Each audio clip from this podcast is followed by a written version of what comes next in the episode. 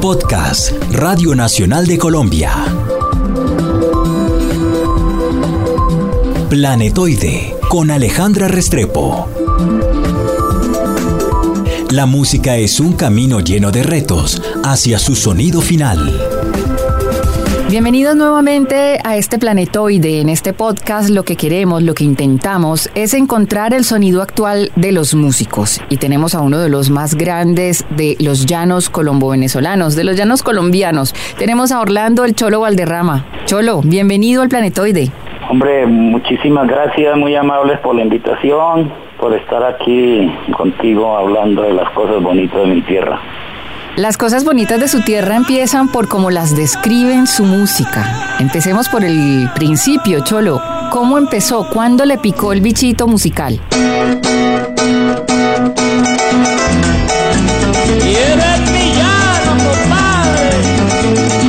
No, Alejandra, cuando me picó yo no me acuerdo. Yo creo que siempre desde siempre porque nosotros pertenecemos a un pueblo bastante musical y tenemos un un adagio, un dicho eh, por ahí en el llano, que llanero que no canta silba. Y yo creo que siempre nosotros estamos con la música ahí pendiente. Cuando usted empezó a hacer su primera canción, ¿a qué le escribía? Eh, mi primera canción a los 14 años se la hice a un amigo llamado Margarito Castillo, que era un bonguero. No sé si entiendan que es un bongo. Un bongo es algo así como la piragua que, la que le canta el maestro barrios por allá en, el Magdalena, que es una canoa gigantesca donde andaba la gente, los, los canoeros con su familia, nosotros lo llamamos el bongo. A él le compuse mi primera canción, Bonguero del Casanare. ¿Por qué? ¿Por qué le escribió a él? ¿Qué tenía de especial ese amigo? Era mi pana, era mi amigo.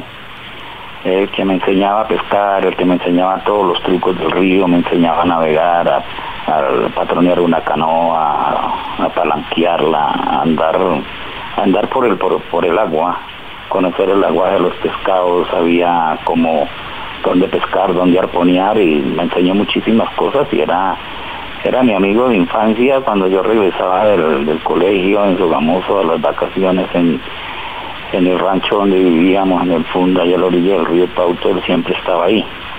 Una vez él se fue porque a un hijo de él se lo, se lo se lo comió un caimán por ahí en un, charco en el pauto y él se fue. Y yo regresé del colegio y no lo encontré y, le compuse la canción. Nunca más lo volví a ver a él. Bombero del Casanare, llanero de alma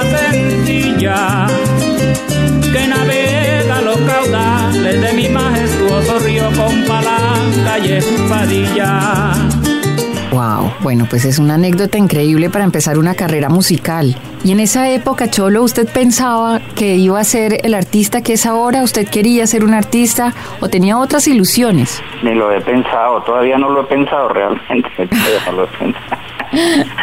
todo, esto, todo esto ha sido como un accidente de vida muy bonito además, porque pues nunca me la he creído como, como artista, sino simplemente alguien que canta Oropo y que lucha porque la gente conozca la raza, conozca la música y conozca el entorno cultural y el bagaje cultural que tiene nuestra región llanera. ¿Usted le canta al campo, le canta a la gente que tiene al lado o cada día se sienta y se pone a componer después de lo que vio? No, no, no cada día días en, la finca que me los dedico únicamente al trabajo de finca y no necesariamente la música esté presente. Por ahí va uno silbando, por ahí en la sabana y a veces se le, se le viene una copla a la cabeza, entonces uno abre el canjoncito ahí en la cabeza donde se dice coplas y la mete ahí y después de pronto por la tarde con el 4 trata de ponerle música, pero generalmente las canciones llegan ya hechas, completamente hechas con, con música y letra en un momento que uno nunca lo, lo busca. Yo realmente no creo y con muchísimo respeto, no creo en los compositores que se sientan a hacer una canción porque no creo que salga una canción realmente con el alma, dejando sí que una canción salga sola, porque ahí sí me parece a mí que es algo que, viene con, con, todo el bagaje, el sentimiento y lo que uno le pueda poner a una canción. Cholo, de los 14 años ahora, a los años que tiene, que no voy a decir cuántos son. Pues, lo puedes decir, yo es más viejo que el candado del invierno. no, no lo voy a decir. En este tiempo me imagino que la música ha ido evolucionando, supongo, ha ido cambiando poco a poco, pero esto ha sido por el día a día, por los temas que va tocando. Cuéntenos alguna anécdota con respecto a eso, a la evolución de su música la, música va evolucionando a medida que uno va adquiriendo otros conocimientos, no tanto musicales, de cultura, de literatura.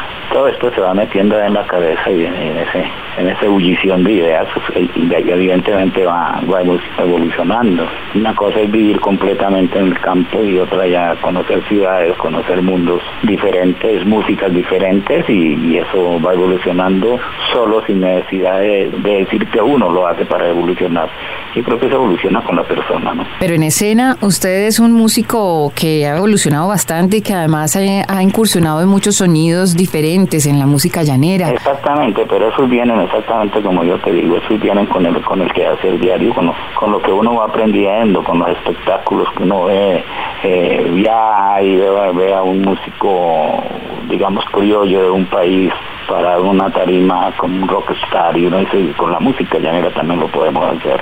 Y hemos estado adquiriendo instrumentos con el grupo en, la industria de los luthiers, grandes luthiers, sobre todo en Francia, donde está la empresa que mejor hace arpas en el, en el mundo, que es Camac que es especializada en hacer arpas no solamente para concierto en filarmónica, sino, sino arpas tradicionales, tiene líneas tradicionales muy bellas y entonces son gente que sabe mucho de, hacer instrumentos y con ellos vamos de la mano. ¿Y las canciones a qué le compone? ¿A quién? Ah, a, mí me gusta componerle el que hacer del llanero, al entorno, al trabajo, al caballo, a la vaca. Mi mamá ya en la cocina, mi taite caballitero, y yo soñando algún día ser buen jinete o vaquero. A las cuatro la mañana me metía en el colgadero, el rejo y la totuma y vamos para el ordeño. Porque allí es donde está realmente el sentimiento, ¿no? No me gusta mucho componer, a ver, ¿cómo te explico? No compongo una canción pensando en si la voy a pegar, sino simplemente en que me salga bonita. Con el hecho de que me salga bonita, yo sé que le va a gustar a la gente. Y bonita es eh, tratar de palmar el sentimiento del hombre criollo de la sabana en, su letra, la inocencia, la, todas aquellas cosas bellas que se viven en el campo. ¿En qué momento usted dijo, hoy es el día en el que voy a salir a cantar delante de muchísima gente? Porque cantar cantaba desde pequeñito, como me decía, pero cuando le llegó el momento de su éxito, cuando le llegó el momento de darse a conocer a la gente. Eso viene, eso viene con él, va caminando, la primera fue en San Martín de los Llanos, por lo bonito de, del Meta, que fui a concursar como coplero. Me gané el, el concurso, seguí concursando como coplero hasta que llegó un día que alguien me preguntó que cuánto cobraba por, por cantar me di cuenta que, que decía se podía hacer una profesión y me dediqué a, a hacer de ella lo mejor que pude. Pues lo ha hecho de una manera espectacular. Si no hubiera sido cantante, ¿qué hubiera sido? Coleador. ¿Y lo ha hecho? Sí, sí, lo he hecho, pero tuve que abandonar el coleo por la música, pero si no hubiera sido cantante me hubiera encantado estar coleando por todo el mundo, en todo el mundo donde se colea, porque a veces la gente piensa que solamente los llaneros somos los que coleamos y nos tratan de, de, salvajes y nos tratan de muchas cosas, pero no se dan cuenta de que el coleo también se practica en todo el mundo. vamos a hablar de Paraguay, Argentina, Uruguay, Brasil, Ecuador, Panamá, Nicaragua, Costa Rica, México, Estados Unidos, Australia, Francia. Que yo también me gustaría que más bien los, los señores esos que andan animalistas estuvieran un poco más sobre las tradiciones. ¿Qué lugar le falta por llegar a, mostrar la música del llano? ¿Cuál le gustaría? No, no sé, no sé, no sé cuál me gustaría. Yo creo que donde tenga la oportunidad de ir, ¿no? Ir mientras tanto seguir, seguir acá en Colombia, porque todavía nos falta mucho por, por trajinar a Colombia, por llevarle nuestra cultura a Colombia, más que pensar a nivel internacional, seguir, seguir llevando nuestra música que afortunadamente ya los colombianos les gusta y, nos están contratando y nos están llevando con todos los amigos que andamos porque no es solamente el Cholo Valcerrama, está mi compadre Walter Silva, está Daniel Gualdón, Carlos Rico, Lady Lara, mucha gente que, estamos metidos duro en el Europa para, para llevarlo a cualquier parte del mundo. Y este fin de semana incluso hay unos niños del Guaviare que están llevando las arpas colombianas a combinarlas con las arpas celtas en Irlanda. Sí, que es el arpa celtita que es realmente donde viene el arpa, ¿no? Los célticos que tocan muy bien el arpa y, de ahí la trajeron los misioneros jesuitas a los, a los llanos y a Paraguay y, México y, y de ahí viene que donde estuvieron los jesuitas es donde los nativos cogieron el arpa como instrumento, hablemos de Paraguay, hablemos de Venezuela, hablemos de Colombia, hablemos de México, donde está ese grandioso ritmo como es el ritmo jarocho, que es bastante parecido al de nuestro llano. Bueno, Cholito, muchas gracias por esta conversación. ¿Qué sigue? ¿Qué viene? ¿En qué está trabajando?